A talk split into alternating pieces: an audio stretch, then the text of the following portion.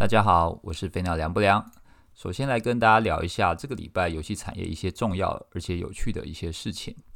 呃，第一个我想聊的是美国游戏畅销榜第一名的 Roblox 即将上市，预计上市的时间应该是明年。那最近游戏产业非常多的游戏上市，像我们之前聊的那个 Unity，然后 Roblox，然后还有今天看到一则新闻，就是好像是 Playtika，预计也是要上市。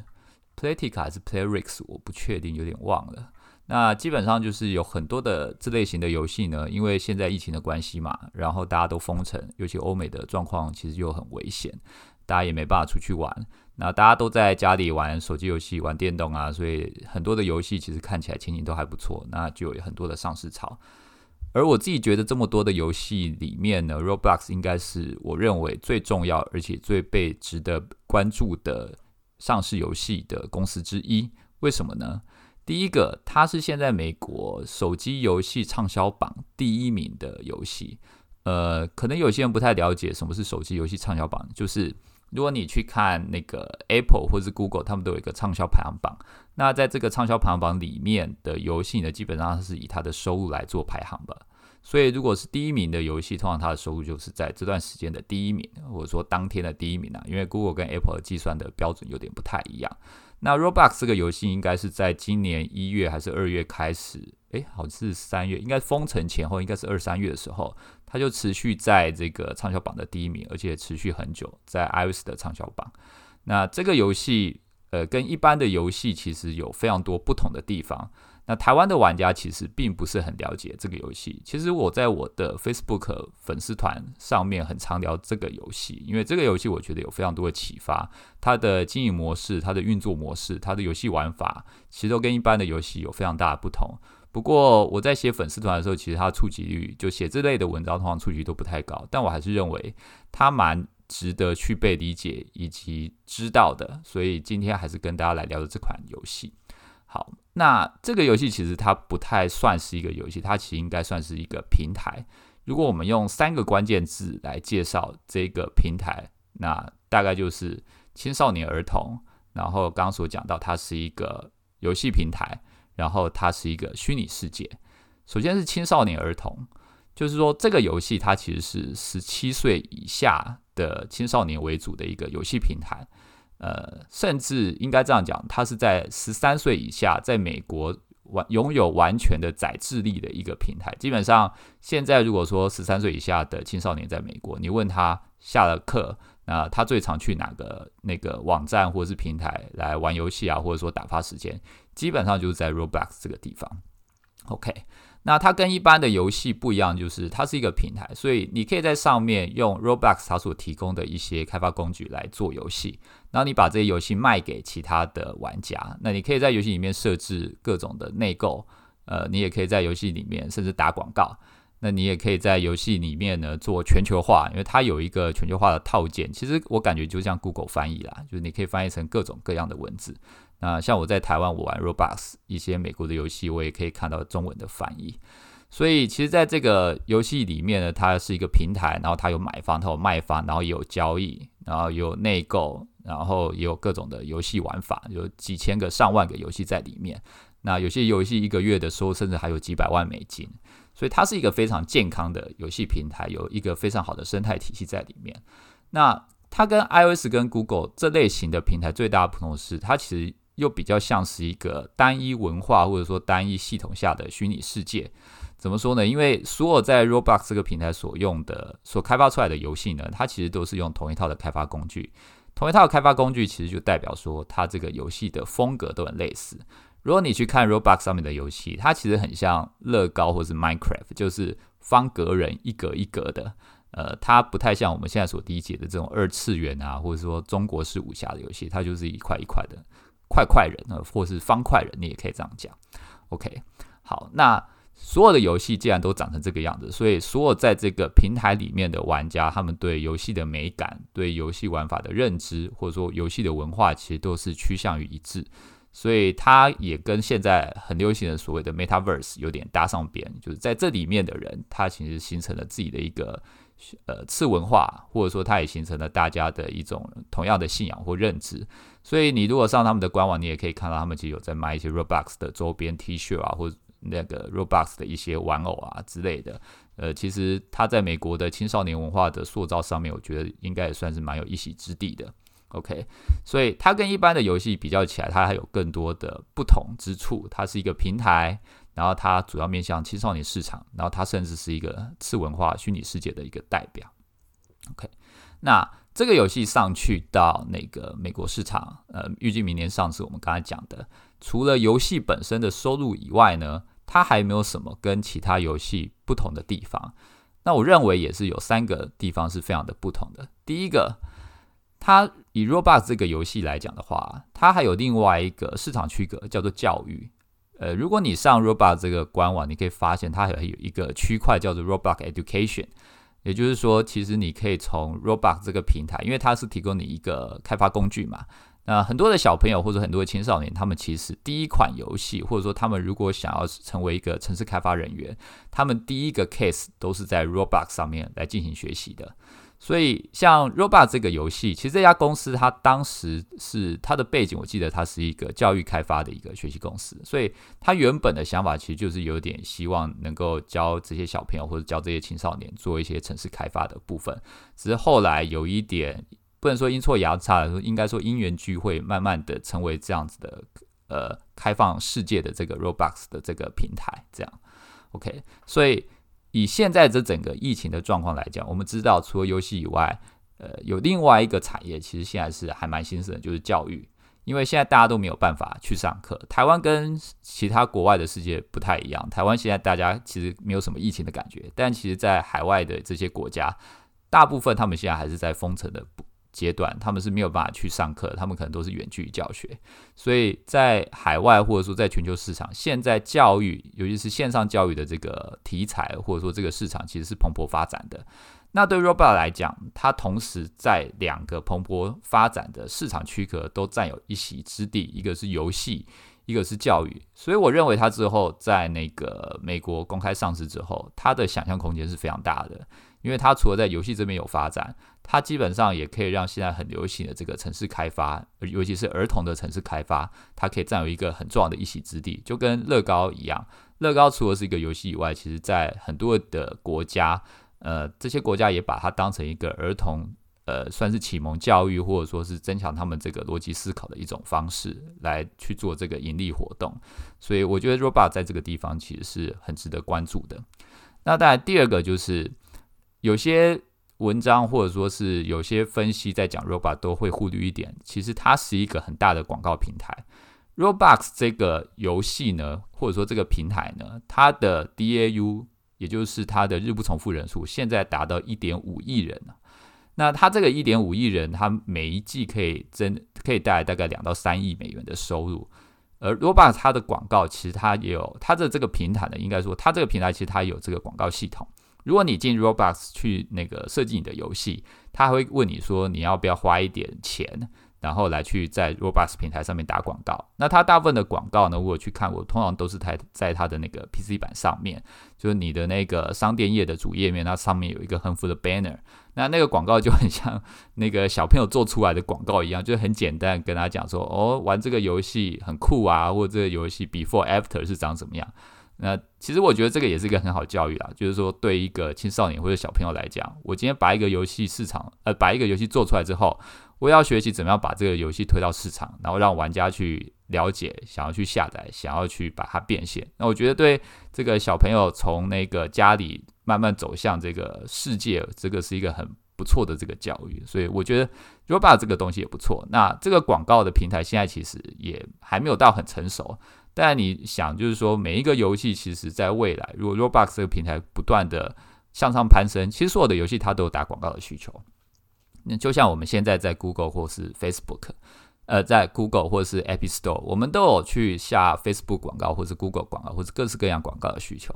那像 Roblox 这个平台，它未来如果有一点五亿、两亿或者三亿人在上面。它势必也需要有更精准的广告投放系统。那这个系统越完整，就会带动这广告投放的需求出来，也会帮它的收入带来更大的成长空间。所以我认为 Roblox 在广告的这个系统上面，虽然它现在还是我认为是算很贫乏啦，但是它在未来这个也是一个很好的这个操作题材。好，那最后一个，我觉得它跟所有游戏最大不同就是它完全掌控了在美国十七岁以下，或者说你可以说十三岁以下儿童的话语权。呃，之前看过一篇文章，应该说一个报道，就是美国这些儿童呢，他们要选择一个游戏好不好玩呢？他基本上透过 YouTube 以外，就是从 Roblox，而 Roblox 又是他们在下课后所有那个平台或者 APP 里面所使用的娱乐的这个网络工具里面所花费时间最久的一个工具，远超过什么 Facebook 啊、Instagram 啊、Snapchat 啊，或者是那个 Netflix 这些。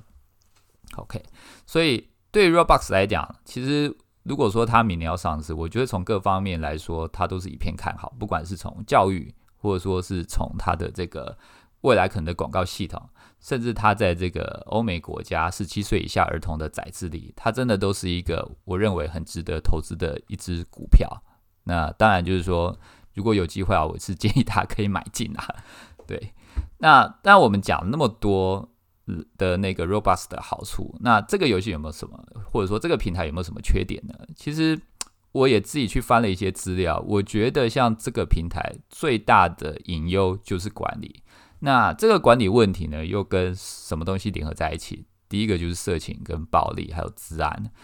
像这种青少年为主的平台，其实家长最担心的就是色情，然后。为什么 Roblox 现在会这么火红？一方面，其实它在美国对于色情或是暴力这方面的问题，它是用一个非常严格的态度去处理的。那包含美国的政府官员都有公开的来称赞 Roblox，其实是一个很好的这方面来去想办法遵守规则，避免儿童碰到一些比较不好的这个讯息的平台。但随着它那个明年在美国的公开上市，它势必会进入市场的注目中。那一定会有更多的人进去，那一定会有更多的骇客，或者说更多的呃，比如我们讲不法之徒想要去搞它。那它原本的这个管理方式是否能够支撑它未来这么快速蓬勃的发展？尤其你看它的那个成长线图，它真的是从二零一六年就是像坐火车一样的这样快速往上冲，然后它在今年度又不断的冲到了第一名。今年度的这个。成长啊，那个线图还没有跑出来，包含人数啊或收，但我可以想象，今年度它又是一个很高峰的一个收一个那个成长的跳跃曲线产生。那在这样的情况下，其实管理阶层所要面临面临的这个压力是很大的，因为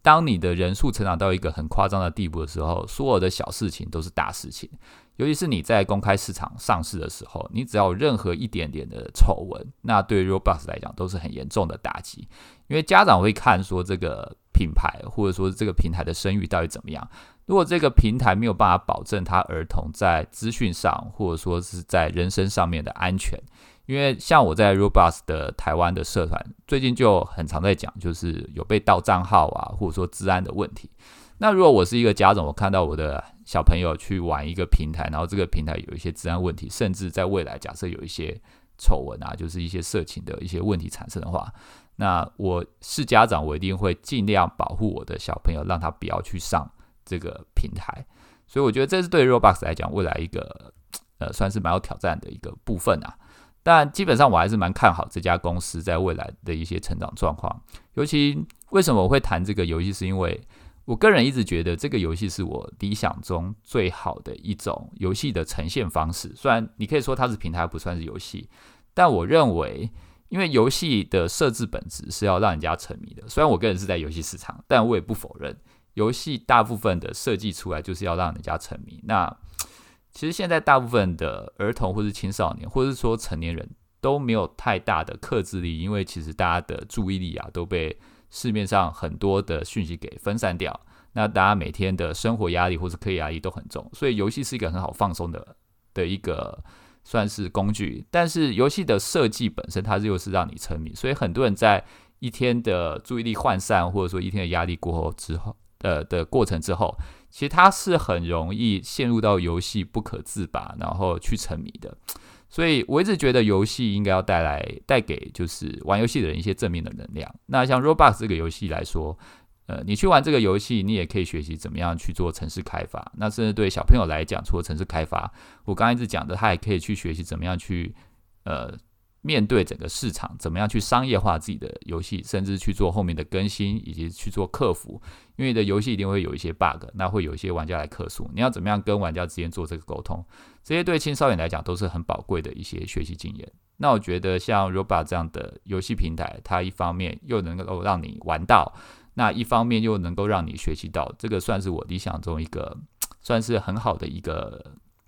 呃，方式啊，我觉得游戏就应该这样，就是让你玩，又让你能够学习。那当然，我不是说其他游戏呃都是不好的，但是这是我自己心中的一个理想。所以，呃，虽然 Roblox 这个案例在台湾，其实我每次在写的时候都没有太多的点阅率，但是我还是蛮乐意去写的，因为这就是我自己心中的一个喜好吧。OK，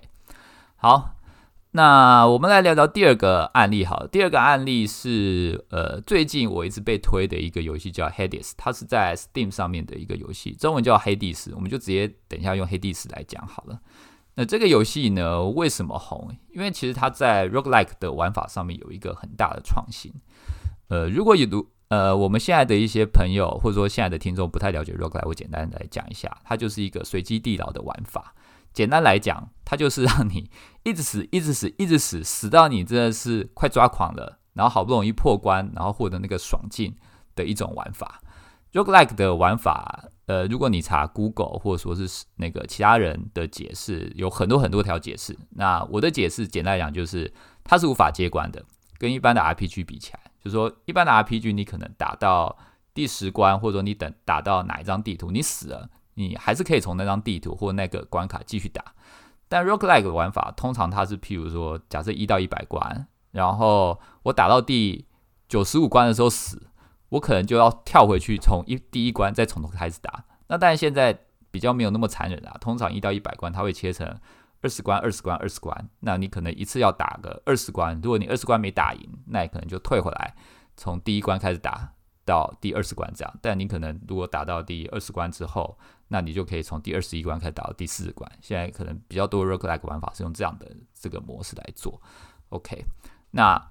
因为你必须要一直打这些关卡，所以为了要让玩家有一个比较特别的新鲜感，通常 roguelike 的玩法都会做随机地图，就是它会让玩家每一次，即使你是从第一关再打第二十关。这一到二十关的关卡，它是随机产生，它在地图的表现啊，或者怪物的表现上面，都会有一些不同的地方，所以你不会觉得无聊，你只是会觉得说，我要一直想办法去克服它。但这个过程其实它应该说，这个玩法它大部分是以失败为堆积的一种玩法，就是你要不断的去堆尸体。你在打这个过打这个那个关卡的过程中，你会获得一些宝物、那个宝物啊、道具啊，你可以去增强自己的人物，然后。一直失败，你就会越来越强，越来越强，越来越强，然后终有一天你会打赢这个二十关，甚至后面的四十关，甚至一百关。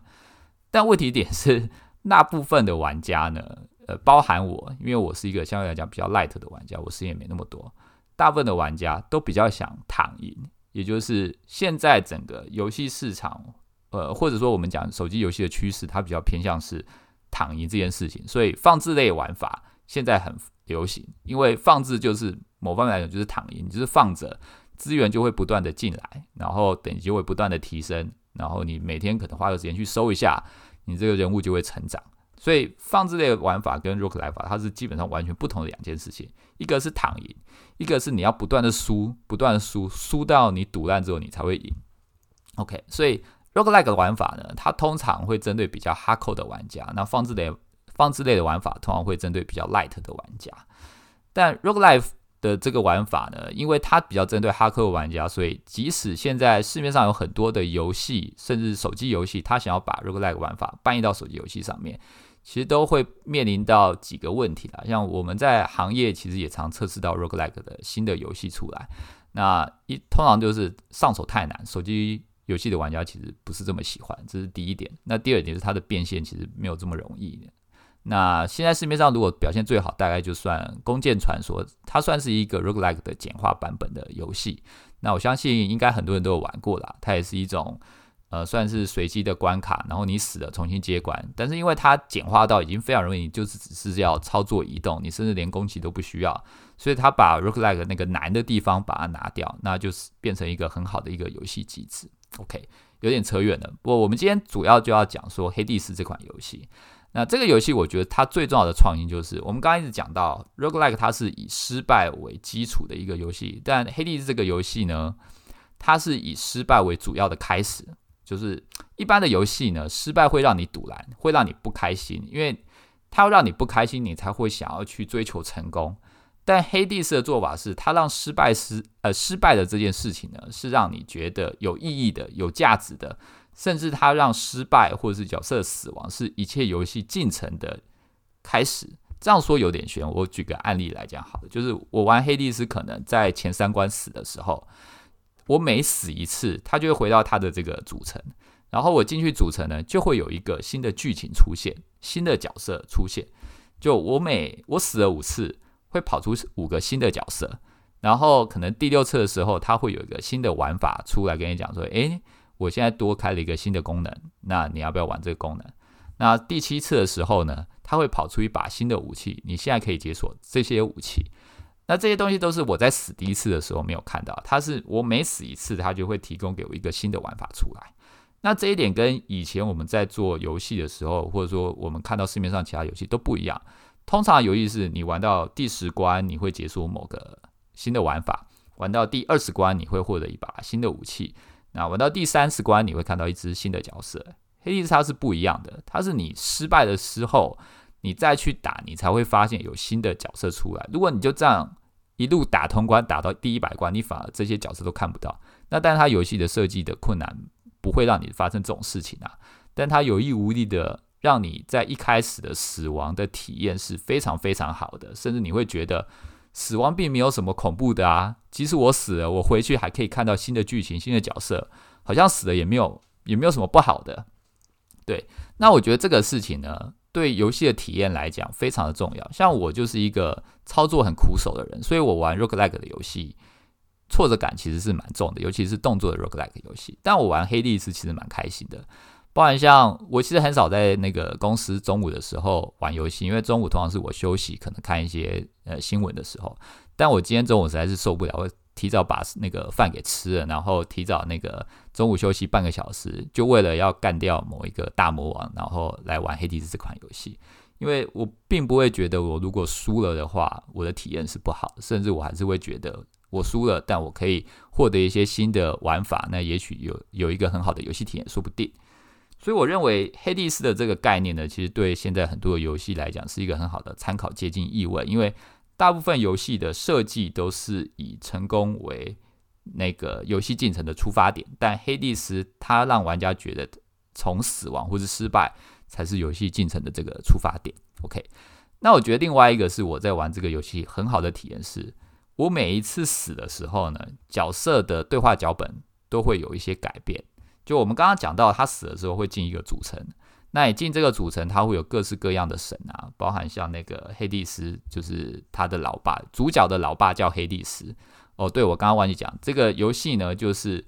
黑帝斯的儿子呢，想要逃脱那个冥府，然后想要逃离地狱就对了。那因为要逃离地狱，所以会碰到很多的各式各样的网啊，或是怪物要阻挡他逃离地狱。那他老爸只是觉得这就是一个败家子想要逃家的一个过程，所以他老爸也没什么要惩罚他或者什么今天的阴谋，就是他每一次死了，反正他就是在地狱嘛，所以他死了，他就把他就从就抓回地狱，然后就复活，然后就问说：“诶，那个家里的饭啊有点冷了，你要不要再热吃一下？”那或者你会碰到其他的地狱师，他就会跟你讲说。哎，你刚刚是不是被那个什么三角怪给打趴了？那个三角怪真的很机车啊！你下次要小心一点。就你每一次的死法，其实会会，他会依据你每一次的死法去改变他的对话内容。那你就不会觉得我玩这个游戏是一个单机游戏，里面所有的人物呢，好像都是活着的一样。他很理解我现在的游戏进程在哪里，他是在能够跟我对话的一个频率当中。所以我觉得这个对玩家来讲是一个很好的体验，它也淡化了。呃，你在独自闯关，或者说你独自面临失败的这个孤独感，所以我觉得在各个方面来讲，《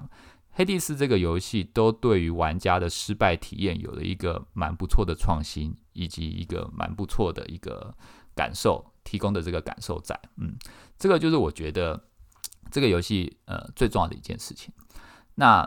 我觉得这个游戏呃应该这样讲，就是说手机游戏现在。同质化的问题越来越重。其实我在周报啊，或者如果在大家在我的这个脸书粉丝团，我也很常提到这个事情。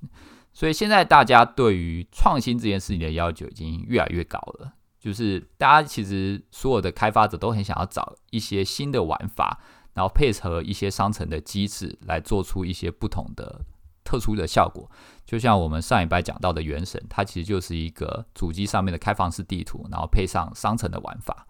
那像黑帝斯这样的 roguelike 的玩法，有没有机会在手机上面体现呢？我不知道，但我觉得它会对于一些开发者有一些触发，就是说失败这件事情。如果你处理的好，它是可以降低 roguelike 这个进入门槛的，尤其是对大部分比较轻度的手机游戏玩家来说，因为大家本来就不喜欢失败。那原本的 roguelike 玩法，我们刚才讲过，它就是太重度了。那黑帝斯在处理失败这件事情的做法，是很值得很多的手机游戏开发者去借鉴的。OK。那以上就是今天我们的那个 podcast 的内容。那如果大家对今天的内容有兴趣的话，其实可以上我们的 Facebook 粉丝团搜寻“飞鸟凉不凉”，那会有今天这些内容的文字版介绍。那今天很高兴，今天是一进到底，就是基本上中间没有任何的剪辑或者是段落。就之之前我录的时候，我都是录的好几段，然后把它合起来。那我后来觉得这太花时间，反正我今天就是一进到底，直接录完。反正吃螺丝我也不管了，就这样吧，好吧？谢谢，谢谢大家。拜拜。